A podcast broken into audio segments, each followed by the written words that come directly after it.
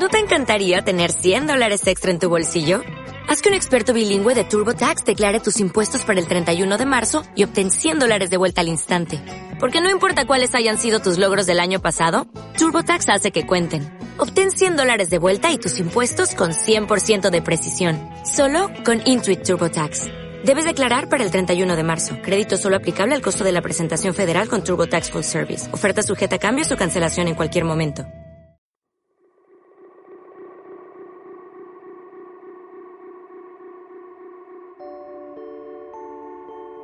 Son tiempos extraños. La información es un instrumento de poder. Permaneced atentos a la cara B de la realidad.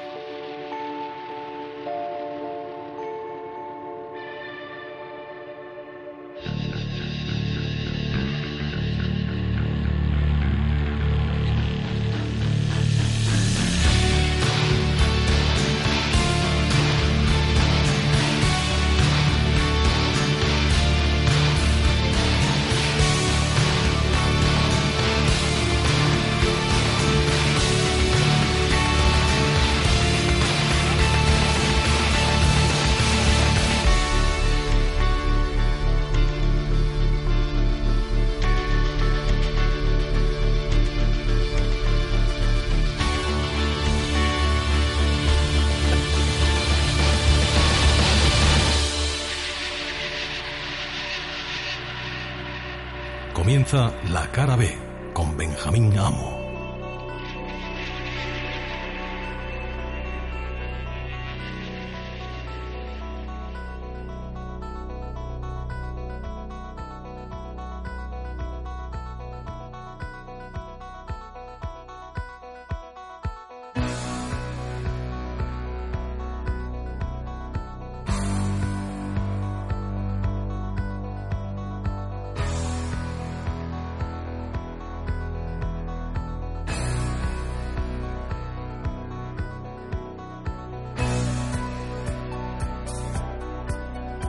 ¿Qué tal? Bienvenidos, bienvenidas a, a, un nuevo episodio de La Cara B, el primero de esta temporada 3. De esta manera arrancamos lo que estamos convencidos que va a ser una temporada apasionante, repleta de retos y como vais a ver en este programa de hoy, una temporada repleta también de novedades.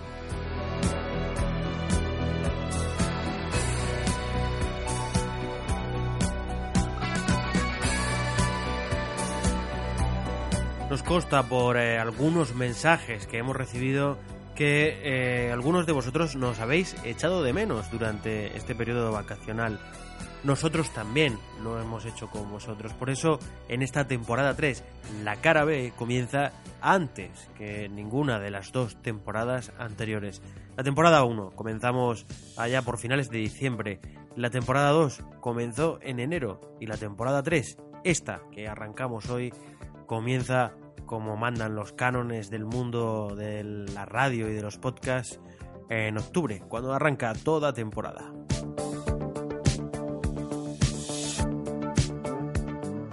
Dentro de unos minutos vamos a comenzar a desgranar todas esas novedades que traemos para esta nueva temporada.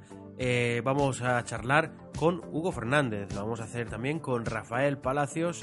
Eh, después vamos a contaros otra de las secciones nuevas que vamos a tener. De momento solo os adelanto el nombre, tercer grado. Y vamos a cerrar el programa de hoy eh, con un clásico ya de la cara B desde que comenzamos. Un viaje en la historia y en el tiempo. Historia B. Esta noche con un personaje que para nadie es desconocido. Cristóbal Colón.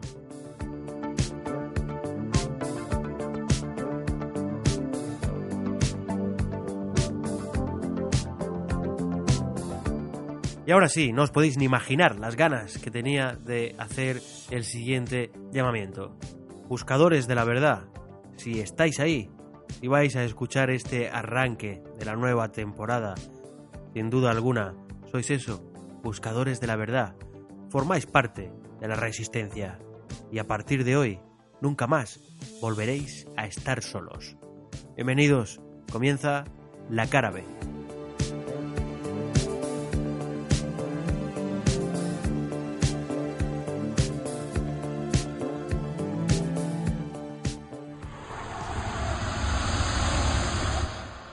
Esta es tu última oportunidad. Después ya no podrás echarte atrás. Si tomas la pastilla azul, fin de la historia. Despertarás en tu cama y creerás lo que quieras creerte. Si tomas la roja, te quedarás en el país de las maravillas. Y yo te enseñaré hasta dónde llega la madriguera de conejos. Recuerda, lo único que te ofrezco es la verdad, nada más. Vías de contacto con la cara B. Email. Programa arroba lacarab.es. Encuéntranos en Facebook y Twitter como Programa La Cara B o visita nuestra web lacarab.es.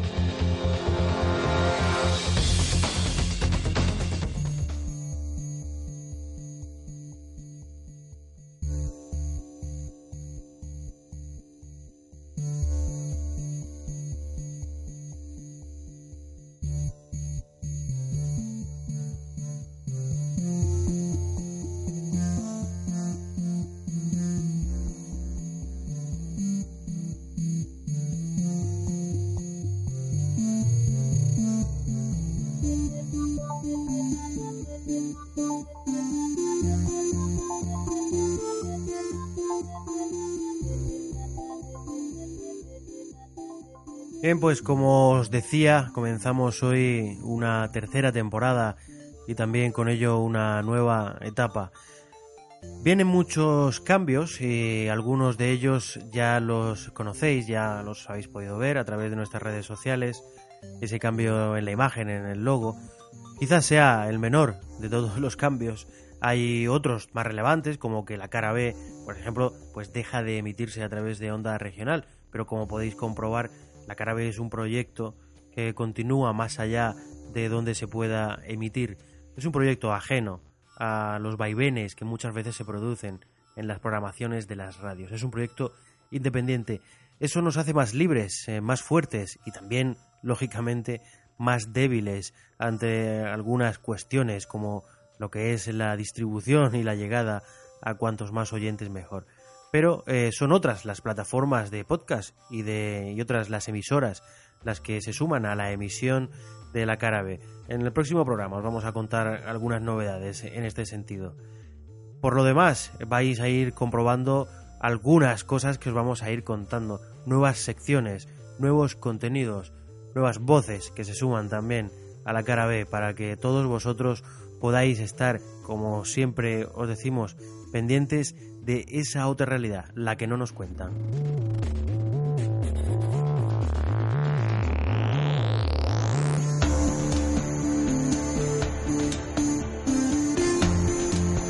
La temporada pasada cerrábamos precisamente hablando sobre, sobre un controvertido tema, eh, sobre el 11M, y lo hacíamos con nuestro compañero Hugo Fernández y hemos querido que el inicio de esta temporada 3 de la cara pues eh, tenga también eh, digamos que a ese mismo invitado que no es invitado ya es un colaborador fijo ya de la casa lo tenemos en nómina eh, Hugo qué tal cómo estás Hola Benjamín, muy buenas. Pues, pues muy bien y encantado de que cuentes conmigo para, para empezar la, la temporada. La verdad es que me hace, me hace mucha ilusión y ya sabes que para mí es un placer estar contigo.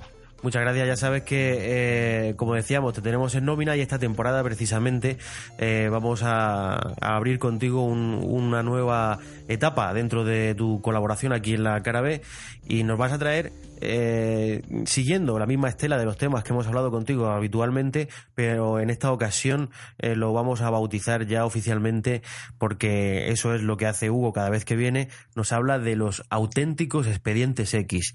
Y esa es la sección oficial ya de Hugo a partir de hoy en esta temporada 3. Hugo, eh, mm, en esos auténticos expedientes X, aparte de todo lo que ya hemos hablado contigo, a, a nivel de pincelada, ¿qué nos vas a traer? Bueno, pues yo creo que sobre todo, como hemos hecho hasta ahora, Benjamín, temas centrados en, en, esta teoría de la conspiración, ¿no? que es un poco pues lo que, lo que hablamos en la cara B y yo creo que va a haber temas que, que van a ser interesantes y que vamos a tratar un poquito de todo, ¿no? Desde, desde Polybius hablando de videojuegos, pasando por conspiraciones un poco más globales, como, como por ejemplo vamos a hablar también de, la enfermedad del sueño de Kalachi, vamos a hablar también de, de, pues de, algunas cosas que están ahí pues un poco en, en las sombra y que y sobre todo pues con, con, temas de la conspiración y a poder ser intentaré centrarme también un poco en temas que nos toquen más de cerca como, como hemos hecho la temporada pasada, ¿no? que hemos hablado sobre todo de temas que nos tocaban en, en España como, como, el, como el 11M o, o, como, como el aceite tóxico, que son temas un poco controvertidos o muy controvertidos, pero bueno, yo creo que es lo que debemos hablar y lo que debemos de, de, de denunciar en este espacio, ¿no? Eh, cierto, cierto es. Y precisamente me interesa mucho, Hugo, tu visión eh, global, porque lógicamente a nadie se le escapa que eh, globalmente estamos viviendo tiempos realmente eh, convulsos. Se avecinan unas elecciones en Estados Unidos que podrían marcar, sin lugar a dudas, pues gran parte de los acontecimientos futuros a nivel de geopolítica, de la que también solemos hablar mucho aquí en la cara B. Entonces, en ese pulso entre Hillary Clinton y Donald Trump, ¿cuál es tu opinión? Pues mi opinión es que yo creo que, va a ganar Donald Trump las elecciones. Estoy prácticamente seguro porque por todo lo que estoy leyendo creo que tiene bastante apoyo, aunque aunque ahora intenta, empieza a intentar boicotear la campaña de, de Donald Trump desde dentro. Y, y, no sé, un día hablaremos largo entendido sobre el tema porque cuando incluso los, los Bush, ¿no? Y tanto padre como hijo, están en contra de Donald Trump y gente también así un poco poderosa está en contra, incluso me llego a plantear de que, de que a lo mejor no es tan mal presidente, ¿no? Pero bueno, se sería un tema un poco a, a, tratar en un especial, a lo mejor tal vez cuando se pasen a las elecciones, así como las que tenemos también en casa, ¿no? Que tenemos también aquí un tema bastante complicado con, con el tema de, de, de, de, las elecciones y los partidos políticos. Sí, por eso no te he querido ni siquiera preguntar, si te has dado cuenta, he saltado directamente a, al escenario internacional porque el escenario que tenemos en casa es bastante y también tiene mucho eh, que comentar. Eh, y sin duda lo vamos a hacer eh, tanto en el caso internacional de Estados Unidos como, como, en el de casa eh, Hugo sé que estás ahora mismo inmerso y metido de, de, lleno en una investigación de la que ya tuvimos oportunidad de hablar la temporada pasada que es sobre el síndrome del aceite tóxico. Aparte de lo que ya nos dijiste ¿Qué sabes de nuevo sobre este tema? ¿Hay algo nuevo después de, de tantísimo tiempo?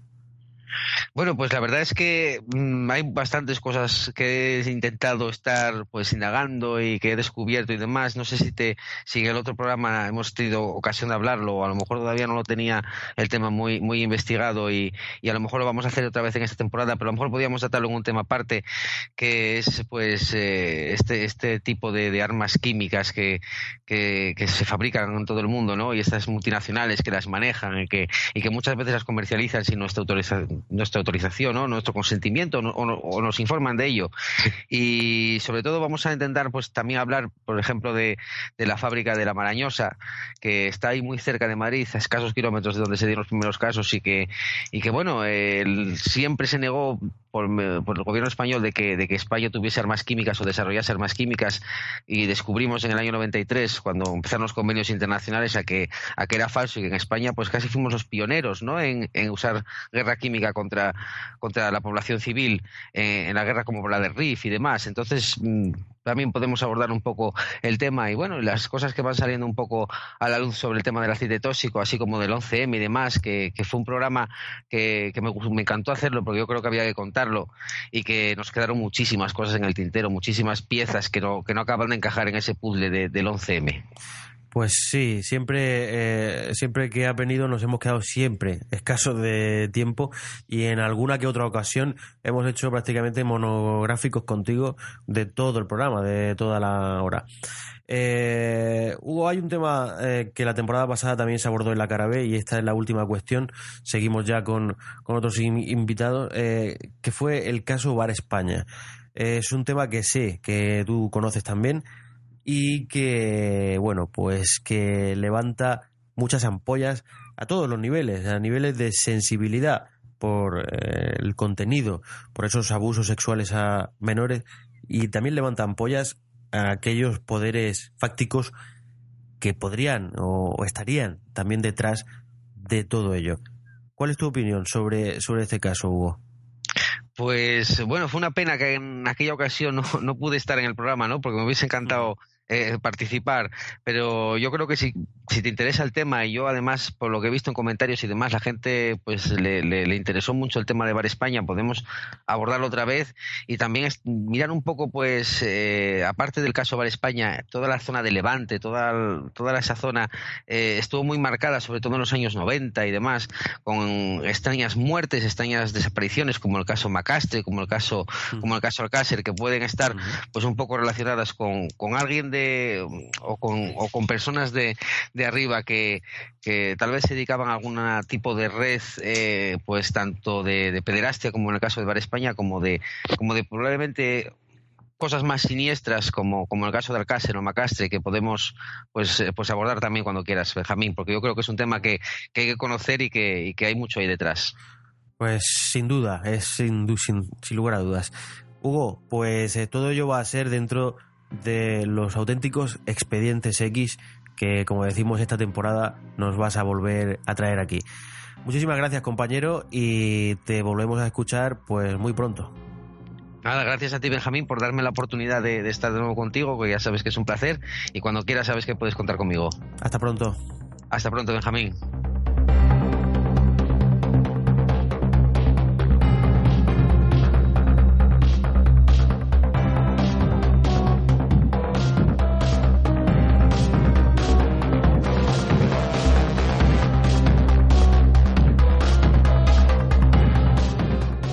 Seguimos, seguimos en la cara B y como decía anteriormente, eh, llegan nuevas voces y se incorpora en esta nueva temporada en una colaboración muy especial que espero sea todo lo regular que pueda porque eh, la situación eh, así lo requiere.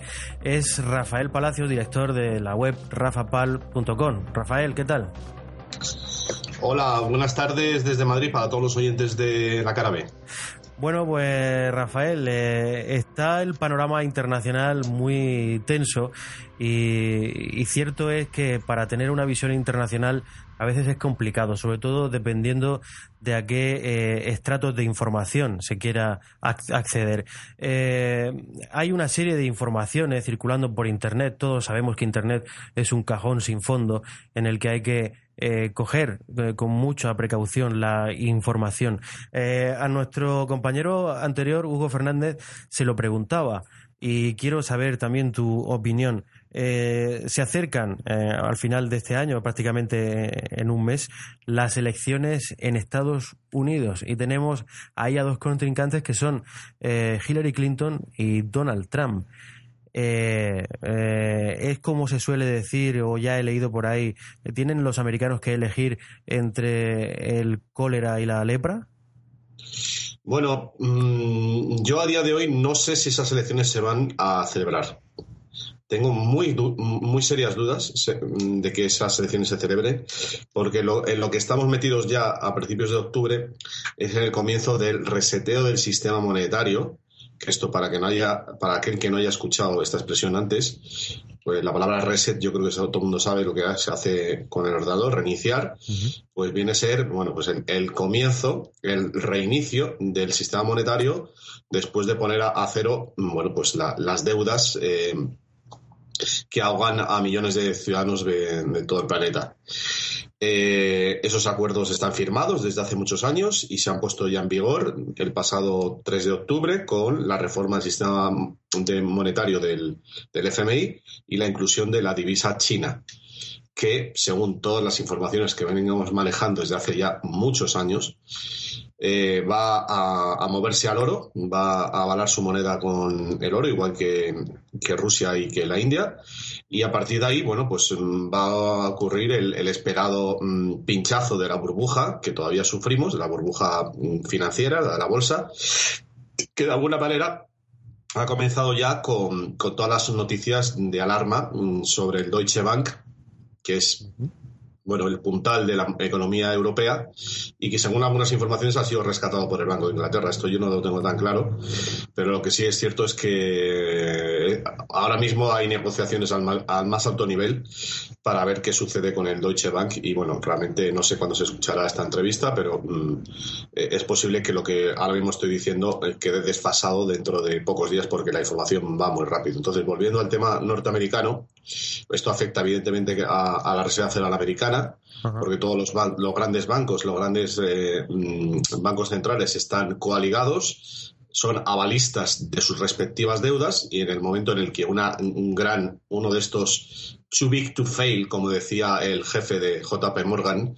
eh, demasiado grandes para caer, cuando en el momento que uno de estos grandes bancos que fueron rescatados caiga, caen todos en efecto dominó, lo cual, pues claro, lleva a, a la bancarrota de estos estados comenzando por el norteamericano y entonces, bueno, pues eh, según lo que yo tengo entendido, si esto sucediera de aquí a las elecciones eh, norteamericanas, habría una recesión de cuatro meses en los cuales pues habría una junta eh, gestora, ahora que hablamos del PSOE, podemos decirlo así, de los Estados Unidos en las que, bueno, se volvería atrás a 1789, aunque os parezca escandaloso, pero es allí cuando se empezó a joder el invento, si me permite la expresión, y, cuando Estados Unidos eh, se convirtió en una corporación, en una empresa y dejó de ser una nación, una nación de ciudadanos.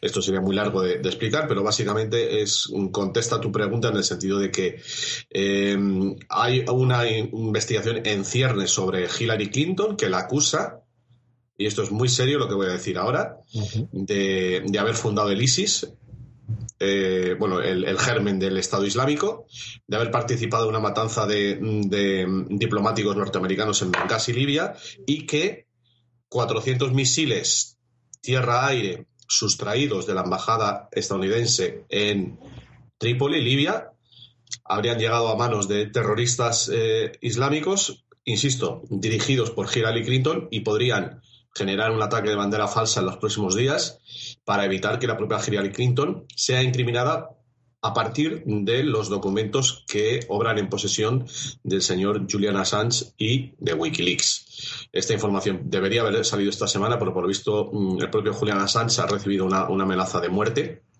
bueno, de muerte no, de extradición directa a Estados Unidos. Y bueno, como sabrás, se ha detenido a un topo de la NSA ayer mismo, eh, que, bueno, acusado de haber vendido, el, eh, vendido o, cedido el código de la NSA a, gobiernos extranjeros, con lo cual, bueno, pues este se supone que era un compinche de Snowden y de, y de Assange. O sea que eh, estamos en el medio de una gran batalla, mm, eh, primero todo informativa y cibernética, pero que luego se traslada al mundo al mundo real, al mundo de los de las balas y de los misiles. Y bueno, pues nadie sabe realmente qué va a suceder en estos estas cuatro semanas del mes de octubre, pero bueno, lo que sí puedo asegurar es que va a ser de verdad. Pues ahí lo tienen, Rafael Palacios en estado puro. Eh, es decir, eh, fíjense, esa es la presentación de Rafael Palacios en la cara B. Una pregunta sobre Hillary y Donald Trump y fíjense de todo lo que nos hemos enterado en apenas unos minutos. Qué panorama de situación internacional. Eh, me temo que va a ser una temporada apasionante, esperemos que no triste, porque las cosas que nos tengas que contar pues rocen lo grotesco o que rocen, eh, no sé, lo que suponen las guerras y etcétera, ¿no? Eh, hay una otra situación de calado internacional que a nadie se le escapa. Digo a nadie se le escapa en tanto en cuanto veamos medios oficiales. Y me refiero a, la situación de guerra que hay en Siria. Esa situación en la que ya estamos viendo oh, muy clara y muy nítidamente como Rusia y Estados Unidos están en un escenario prebélico, en una situación que recuerda a todo el mundo la Guerra Fría, pero incluso un peldaño más arriba. ¿Podría ser este el escenario, Rafael, del comienzo de una tercera guerra mundial? Yo quiero creer que no. Quiero creer que no, pero vamos, eh, nunca jamás hemos estado tan cerca de una guerra nuclear como en este momento. Ni con la crisis de los misiles de Cuba, ni en toda la Guerra Fría hemos estado tan cerca. En los pasados días, eh, un ataque de morteros ha llevado a cabo por, entre comillas, el Estado Islámico, ha, tocado a la embajada rusa en, Damasco, Siria. Eh, hace unas semanas eh, hubo un ataque por parte de la aviación norteamericana contra el ejército sirio en Deir ez-Zor, y en estos últimos días ha habido amenazas por parte de, Estados Unidos. Bueno, Estados Unidos siempre diciendo entre comillas, pues realmente son esta gentuza que lo gobierna, mm. de bueno, de atacar a, los rusos directamente en, Siria y bueno, pues eso generaría pues un efecto eh, bueno, pues de escalada de, la tensión. Y hay una noticia que ni siquiera he puesto en mi página porque eh, son tantas que, que se me pasan, algunas, se me pasan publicarlas, que es que ha sido derribado un eh, avión israelí en Gaza. No sé si te has enterado, Benjamín. Sí, sí. Pero eso, esto es notición. O sea, eh, que encima nadie sabe. Por, bueno, derribado no. Han dicho estrellado. Nadie sabe cómo se ha, cómo se ha estrellado. Evidentemente lo han derribado. Eh, y ha muerto el piloto, pero esto, mm, que yo sepa, jamás había sucedido. Y eh, había una amenaza de parte de, Rusia y, de Irán de que, ya no se les iba a permitir a los, a los israelitas bombardear al pueblo palestino. Esto es una noticia, por cierto, ahora en cuanto acabe la entrevista lo voy a publicar. Y bueno, esto da una idea de, mm, bueno, de dónde estamos, ¿no? Y bueno, pues eh, curiosamente, ahora estoy recordando que en estos días Estados Unidos iba a comenzar a recuperar una ciudad siria que se llama o, iraquí, aquí, aquí dudo, ¿eh? no sé si es siria o iraquí, que se llama David, y, por lo visto las profecías musulmanas es la ciudad del Armagedón, del Armagedón, bueno, no sé cómo se dice en castellano, lo, he escuchado tantas veces en inglés, eh, y, curiosamente es en estas fechas, eh, eh, ese Armagedón, o Armagedón, o como coño se diga, Armagedón, es en castellano, pues pues, eh, en fin, eh, eh, las piezas del dominó son las, las, las que estaban previstas en todas las profecías.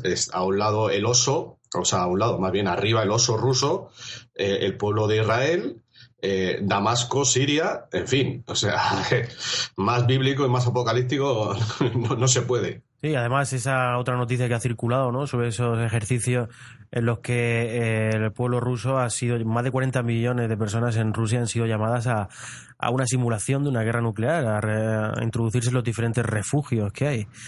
Y, eh, tremendo, Benjamín, tremendo, porque yo todavía no lo he visto esto en la prensa española. No, no. Estamos, estamos hoy a jueves 6 de octubre y todavía no ha aparecido la prensa española y en la inglesa, por ejemplo, está apareciendo. Es, es un notición tremebundo que habla de, la seriedad del asunto, claro, teniendo en cuenta que esos misiles, como he dicho al principio, esos 400 misiles que, que fueron robados o fueron más bien transferidos por Hillary Clinton al Estado Islámico, andan por ahí pululando, quién sabe dónde van a aparecer. Es que esto es muy heavy, porque por lo visto conocen la manera de colocar una bomba nuclear en la, en la puntita. Pues... O sea, que estamos hablando, perdona, estamos hablando de, la posibilidad de un ataque tipo como el que ocurrió en el Pentágono el día del 11S, pero nuclear. O sea, de, este tamaño estamos, estamos hablando, de, esta importancia. Pues eh, dicho queda, como la primera afirmación, ¿no? En la que decías que eh, probablemente esas elecciones Hillary y Trump eh, no llegaran a, a, producirse, ¿no? La verdad es que has planteado un escenario en esta primera intervención que de producirse pues no sé si vamos a tener la oportunidad de comernos el pavo, el pavo navideño con la cara de, Bueno, no, no, no, no. Yo, yo digo las cosas tal y como están porque están así para que la gente sea consciente de dónde estamos y sobre todo para que difunda la información, porque estas cosas no están hablando la prensa. Y el problema de esto es que mañana hay un cae un misil, eh, yo qué sé, en, Arizona o, y le, echa la culpa a los rusos y ya está liada. Ese es el problema de que los medios de comunicación no estén contando la verdad, que luego llegan con la mentira y ya generan una guerra. Pues, eh, pues Rafael, precisamente esa es la misión de la cara B, de humildemente eh, al igual que haces tú desde rafapal.com y de las diferentes colaboraciones que haces, intentar eh, difundir en la medida de lo posible la existencia de esa otra realidad y de esa otra verdad que no todo el mundo cuenta. Pues un placer hablar contigo y como te decía al inicio de nuestra charla, espero que vengas y que nos cuentes cosas como las de esta noche eh, muy asiduamente, todo lo que tú puedas. ¿De acuerdo, Rafael? Muchas gracias. pues un, saludo para todos los oyentes. Muchas gracias.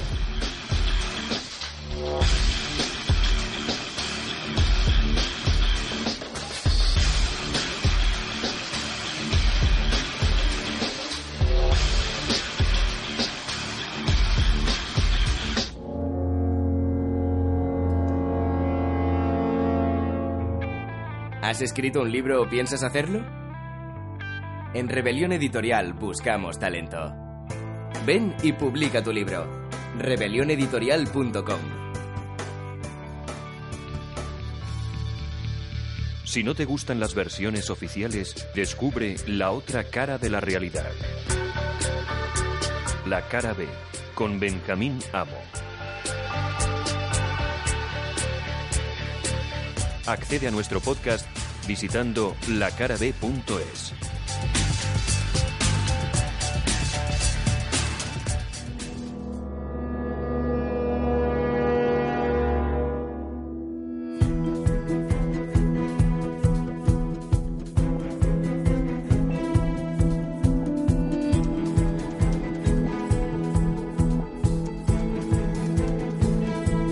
En 1938 Orson Welles ponía patas arriba a la población norteamericana con la adaptación que hizo en radio de la novela La Guerra de los Mundos. En aquel momento la gente escuchó por la radio esa radioficción y pensó que aquello estaba ocurriendo en realidad. Las centralitas de la policía se llegaron a colapsar con las llamadas, eh, temiendo que, como digo, aquella invasión marciana fuera real. Las radionovelas eh, es un formato que nos transporta y que nos recuerda a una época de radio en la que la palabra podcast no existía y que nos trae un recuerdo de una radio, como digo, eh, más añeja, más romántica. Esta temporada en la cara B traemos una novedad y es que incorporamos una audioserie. Esa la nueva forma de llamar a estas radionovelas. Eh, es algo que había pensado desde la temporada 1, pero no encontraba la forma de llevar eh, esa audioficción, esa, esa audiohistoria hasta vosotros de una manera digna. Bien, pues eh, he podido encontrar a una gente que hace un trabajo extraordinario, eh, son los profesionales de la agencia ROM, y ellos hacen una audioserie para todos vosotros que además encaja perfectamente con lo que es eh, la cara B. No os voy a dar muchos más detalles. La serie se llama Tercer Grado y van a ser ellos mismos los que os cuenten de qué va Tercer Grado y vamos a escuchar seguidamente el primer episodio de esta audioserie por primera vez aquí en la cara B.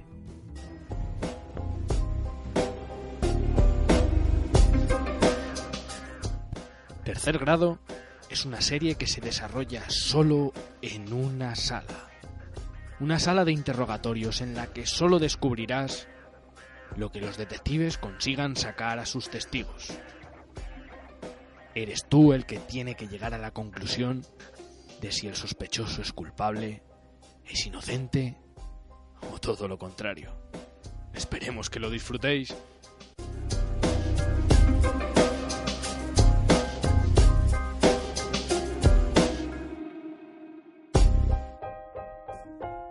Agencia ROM presenta Tercer grado.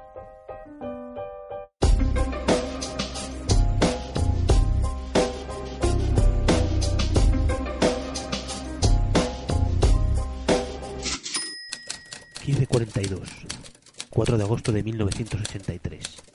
...sala de interrogatorios 3... ...caso de la desaparición del doctor Albeniz... Señor.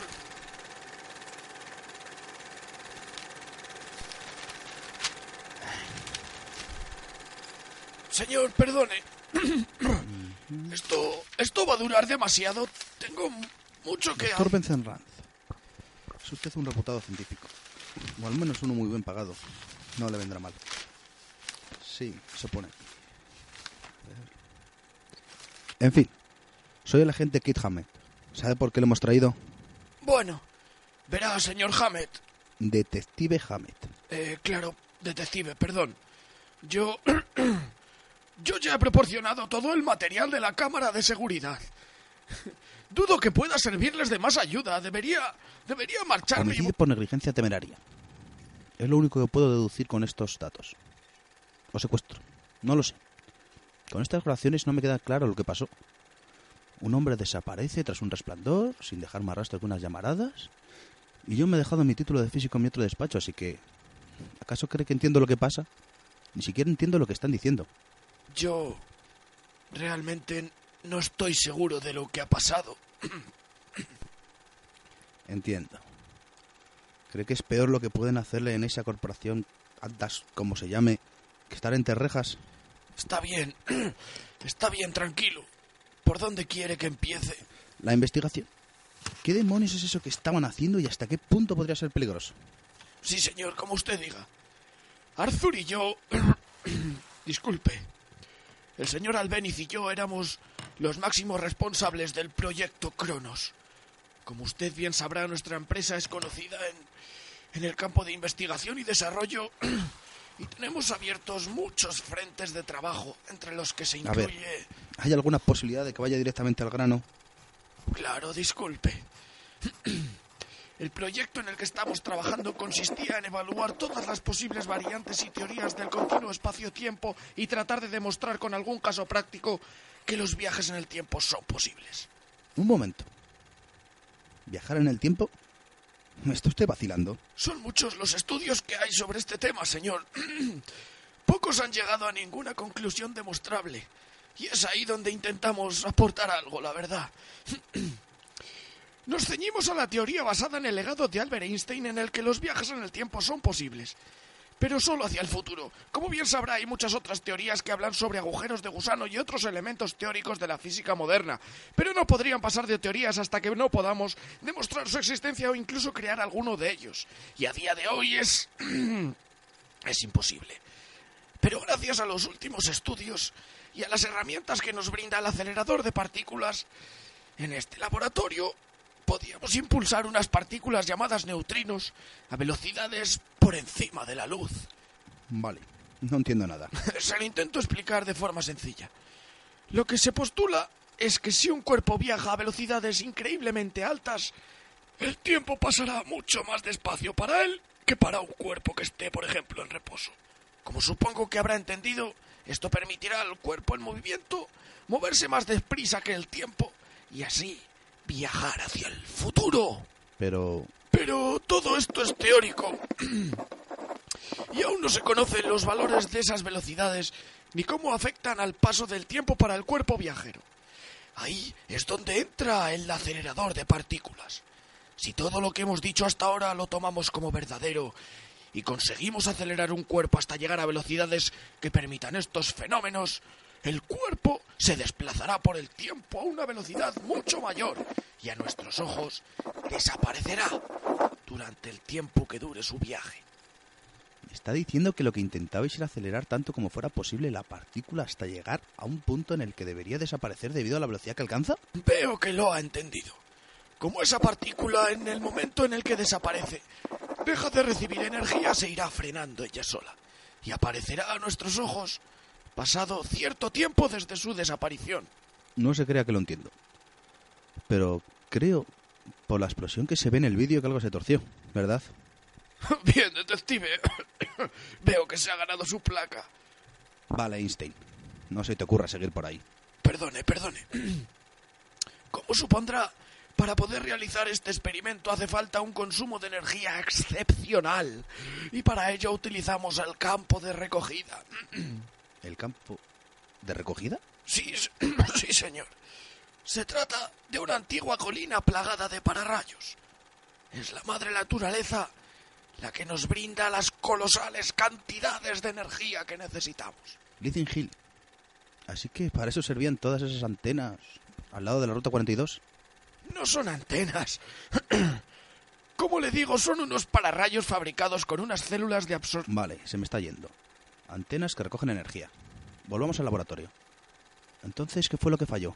Esto hubo un momento en el que la máquina dejó de acelerar el cuerpo cuando aún no se habían consumido ni siquiera el 10% de las reservas de energía.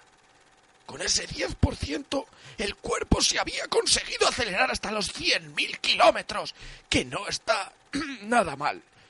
En 10 minutos pasó del reposo a la mitad de la velocidad de la luz. Pero como le digo, algo pasó, y la máquina dejó de funcionar. El cuerpo iba perdiendo velocidad y aún teníamos muchísimo margen de mejora. Arturo se dio cuenta del problema. Estaba el condensador de... Bueno, es una pieza del acelerador que no estaba recibiendo energía. y quiso bajar a revisar el problema. Es en ese momento cuando abandona el laboratorio, ¿verdad? Eso es. Desde aquí ya solo puedo contarle lo que ocurre gracias a la monitorización de los equipos y a lo que usted ya tiene en las cámaras.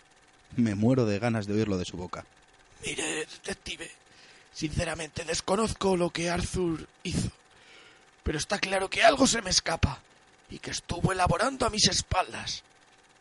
Hizo no solo que la máquina funcionara, sino que consumió en segundos el 90% de energía. La partícula había caído a 90.000 kilómetros por segundo y de repente las velocidades comenzaron a crecer exponencialmente, no linealmente como hasta entonces.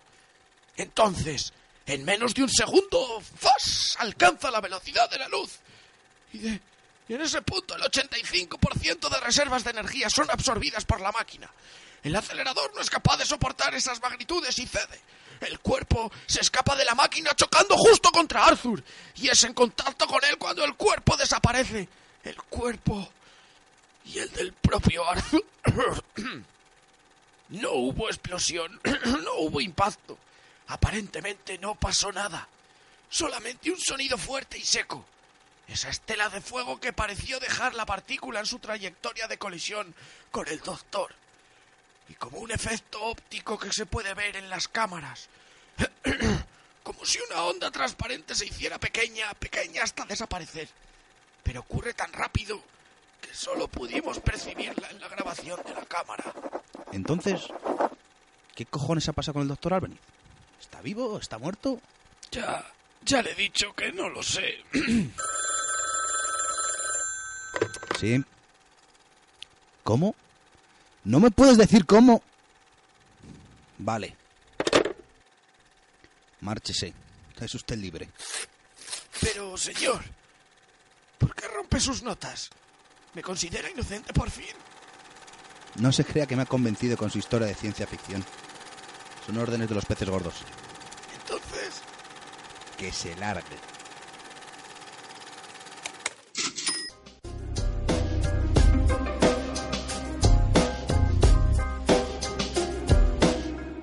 Estás escuchando La Cara B con Benjamín Amo.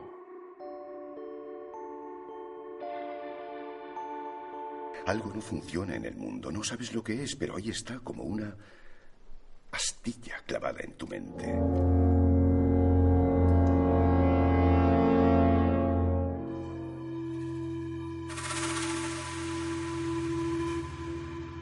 Conoce la otra cara de la historia. Historia B.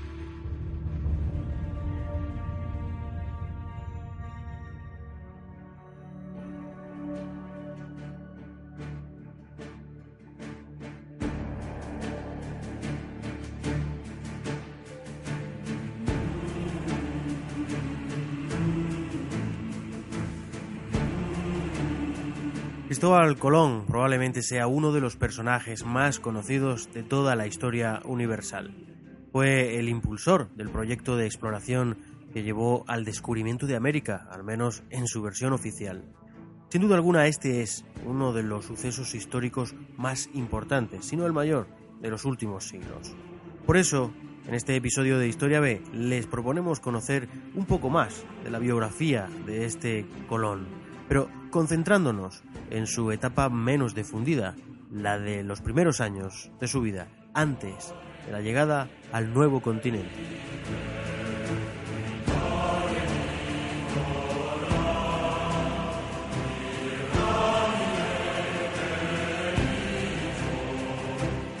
Como muchos sabemos por haberlo aprendido en nuestros libros de historia, Cristóbal Colón nació en la ciudad de Génova, en Italia. Se desconoce la fecha exacta, pero los historiadores estiman que pudo haber sido entre el 25 de agosto y el 31 de octubre del año 1451. Sus padres fueron Domenico Colombo y Susana Fontarrosa. Otras eh, versiones hablan que era de origen español. La niñez de Colón, en cierto modo, fue afortunada. Su familia tenía una buena posición, aunque no podía considerarse rica. Su padre poseía un negocio de telas y además un pequeño comercio de quesos. En los relatos que realizó el mismo Colón sobre su biografía, se describe como amante del mar desde su más temprana juventud. En varios documentos se le relaciona con la navegación, en un barco corsario, en tropas navales de Nápoles o en flotas genovesas, y también en barcos dedicados al comercio en la mar. Aunque hay que destacar muchos historiadores dudan de algunas de las fuentes que mencionan estas circunstancias.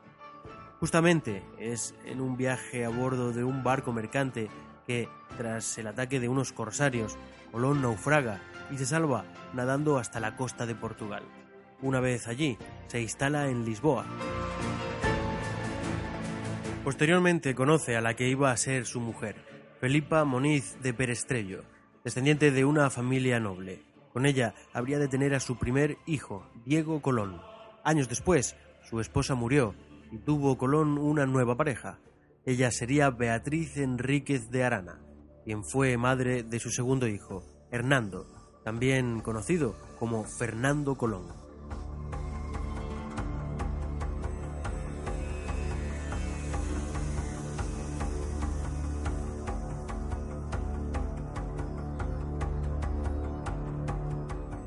Durante los años que vivió en Portugal, Cristóbal Colón se dedicó fundamentalmente al comercio. Así entró en trato con numerosos marineros que probablemente le contaron historias sobre la existencia de tierras más allá del mar.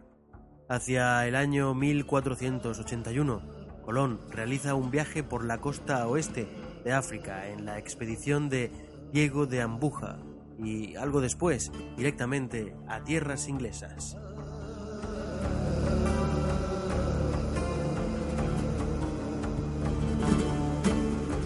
Todos estos viajes le dan a Colón una amplia experiencia en técnicas de navegación y en la geografía en la mar. Esto se enmarca en un contexto de ampliación de las fronteras que se vivía a finales del siglo XV. En épocas del Renacimiento, las navegaciones de exploración se incrementan. Esto ayuda a ampliar la información cartográfica y astronómica, mientras que se incorporan nuevos territorios a los diferentes reinos. Además, a esto debemos añadir las innovaciones técnicas de la época y las incorporaciones de tecnología provenientes de diferentes culturas, como sucedió, por ejemplo, con el astrolabio. Gracias a estos adelantos, las naves logran realizar grandes travesías, impensadas no mucho antes, décadas atrás. Por otro lado, muchos científicos y navegantes defendían ideas y concepciones que apuntaban la creencia de Colón de la existencia de una ruta occidental hacia las Indias, una ruta más corta que la de África y más segura que la del Mediterráneo controlado por enemigos. Cristóbal Colón elabora entonces su proyecto de una ruta occidental a las Indias y lo presenta a la corte portuguesa, pero es rechazado. Este fracaso, sumado a la muerte de su esposa, le llevan a abandonar Portugal. Su hermano, Bartolomé Colón, propone el proyecto a Enrique VIII de Inglaterra, con el mismo nivel de éxito que ante la corte portuguesa.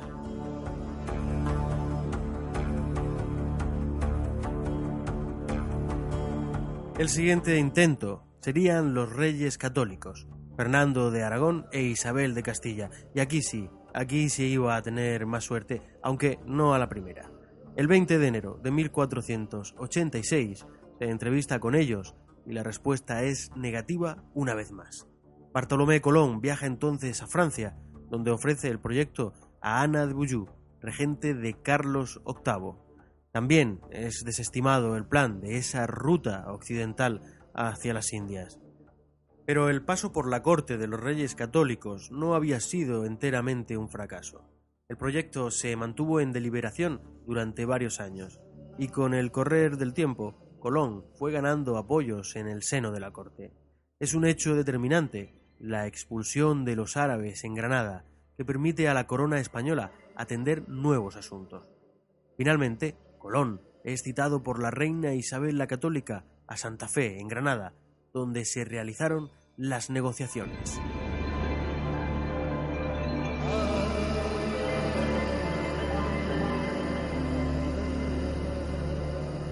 El resultado de esas negociaciones fue la firma, el 17 de abril de 1492, de las capitulaciones de Santa Fe, La capitulación era un contrato que se celebraba en la época entre la corona y el expedicionario y en el que se establecían las condiciones de la empresa que se iba a emprender.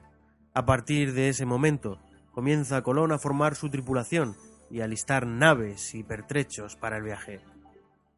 El día 3 de agosto de 1492 parte la expedición desde el puerto de Palos rumbo a las Indias, un destino que Colón nunca iba a alcanzar. Lo que ocurriría poco después, el descubrimiento de América, es parte de una nueva historia.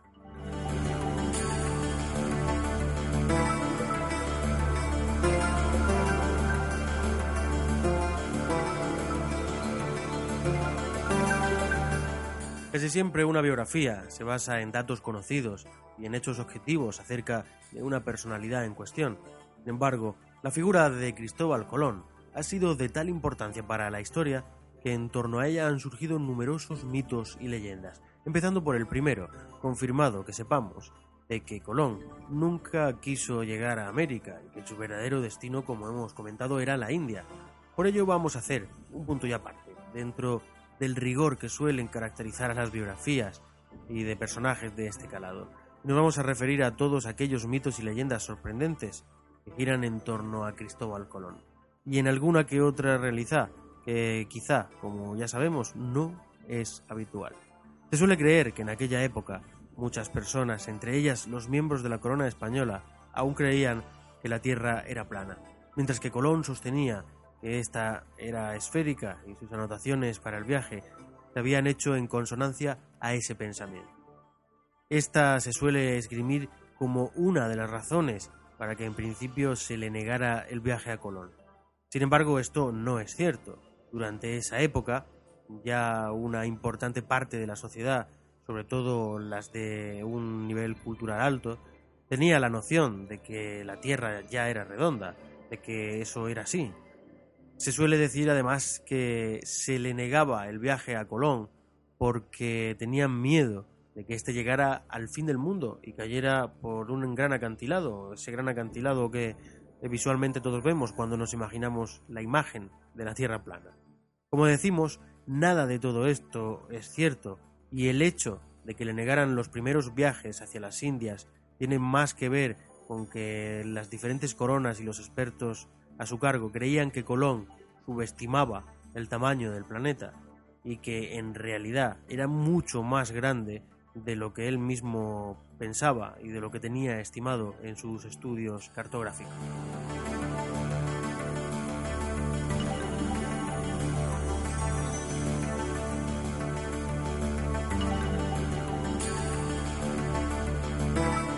Además podemos añadir que en el caso de Colón es algo históricamente probado que su figura dista mucho de ser la del héroe descubridor. Se puede decir que Colón fue un tipo con suerte que buscando eh, las Indias eh, llegó a las Américas. Además, Colón hizo cuatro viajes en su vida a América del Sur.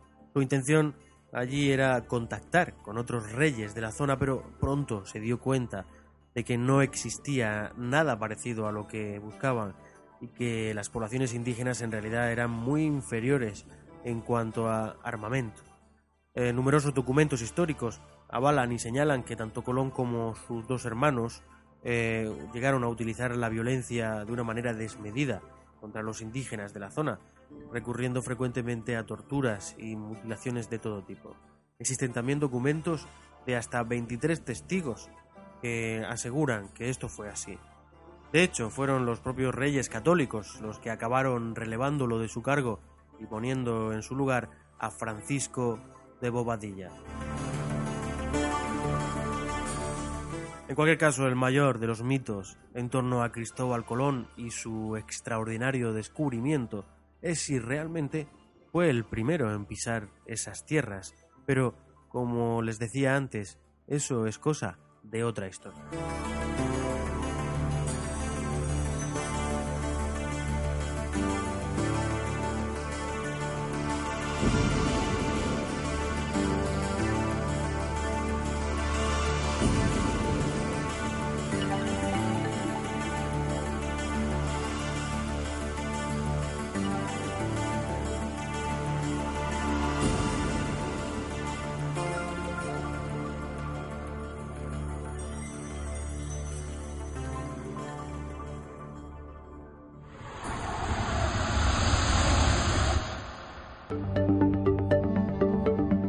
Escucha la cara B en cualquier momento.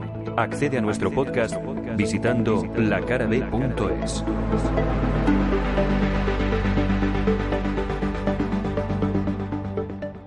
Las empresas se apoderan de la industria alimentaria, farmacéutica y sanitaria, incluso militar, con intereses ocultos para engordar, enfermar y controlar a una población ya consumida por el consumismo.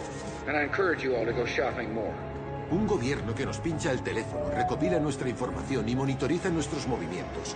Un gobierno que usará esa información contra nosotros cuando golpee y comience la conquista final.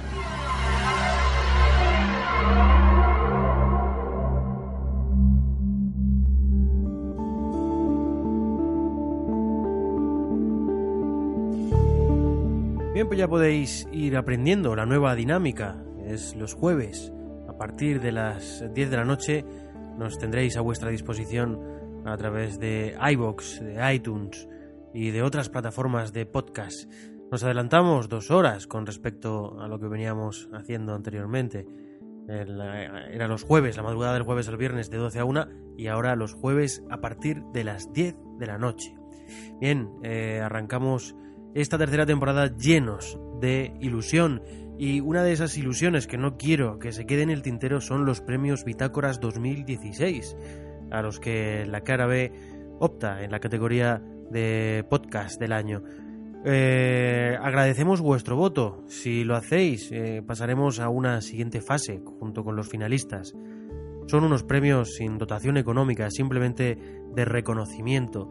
Creemos que hemos hecho una labor interesante y si vosotros queréis respaldar esa opinión, porque también lo compartís, porque lo creéis así, pues ese voto en bitácoras.com nos va a venir muy bien.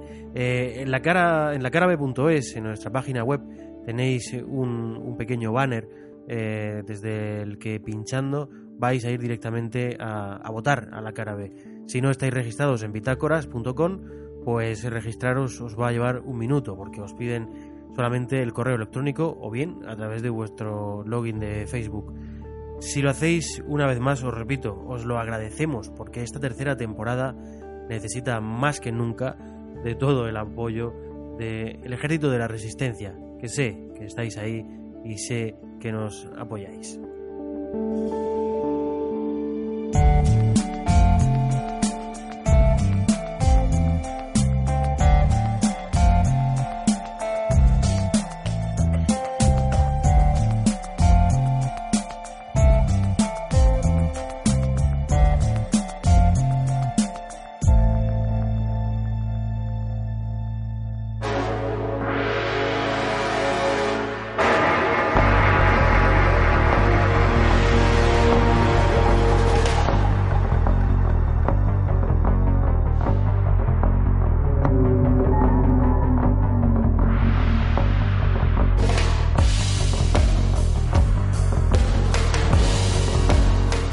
Terminamos la entrega, el episodio de la cara B de esta semana.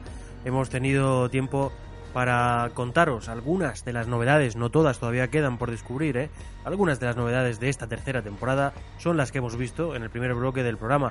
Eh, de ello hemos hablado también con Hugo Fernández y con Rafael Palacios, ambos presentándonos lo que va a ser cada uno de sus contenidos en esta, en esta nueva eh, etapa de la cara B. Eh, no ha estado con nosotros esta noche Forti Belmonte, va a estar la semana que viene. Tiene una sorpresa para todos vosotros. Tiene nueva sección. Y solamente os voy a adelantar el nombre. Guerras Invisibles.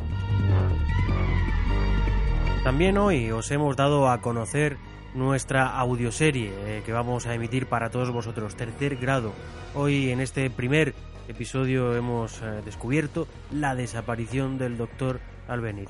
La próxima semana no os lo perdáis, segundo episodio de tercer grado, el asesinato de Susan Myers. Seguidamente, y en una ya clásica sección de la cara B, hemos viajado en el tiempo y en la historia, historia B, para conocer algunos detalles más sobre la vida de Cristóbal Colón.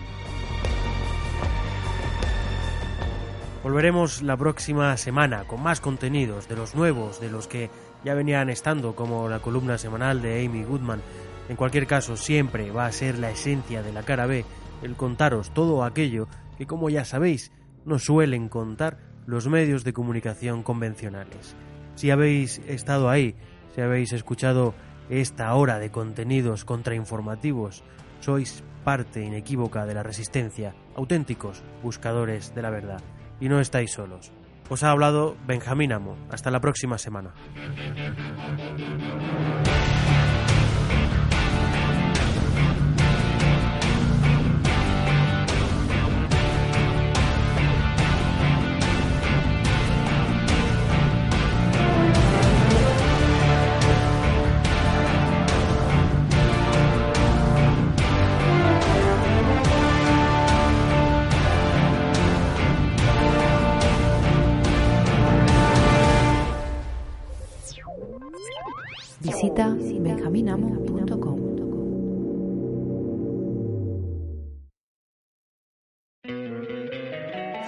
Encantaría tener 100 dólares extra en tu bolsillo? Haz que un experto bilingüe de TurboTax declare tus impuestos para el 31 de marzo y obtén 100 dólares de vuelta al instante. Porque no importa cuáles hayan sido tus logros del año pasado, TurboTax hace que cuenten. Obtén 100 dólares de vuelta y tus impuestos con 100% de precisión. Solo con Intuit TurboTax. Debes declarar para el 31 de marzo. Crédito solo aplicable al costo de la presentación federal con TurboTax Full Service. Oferta sujeta a cambios o cancelación en cualquier momento.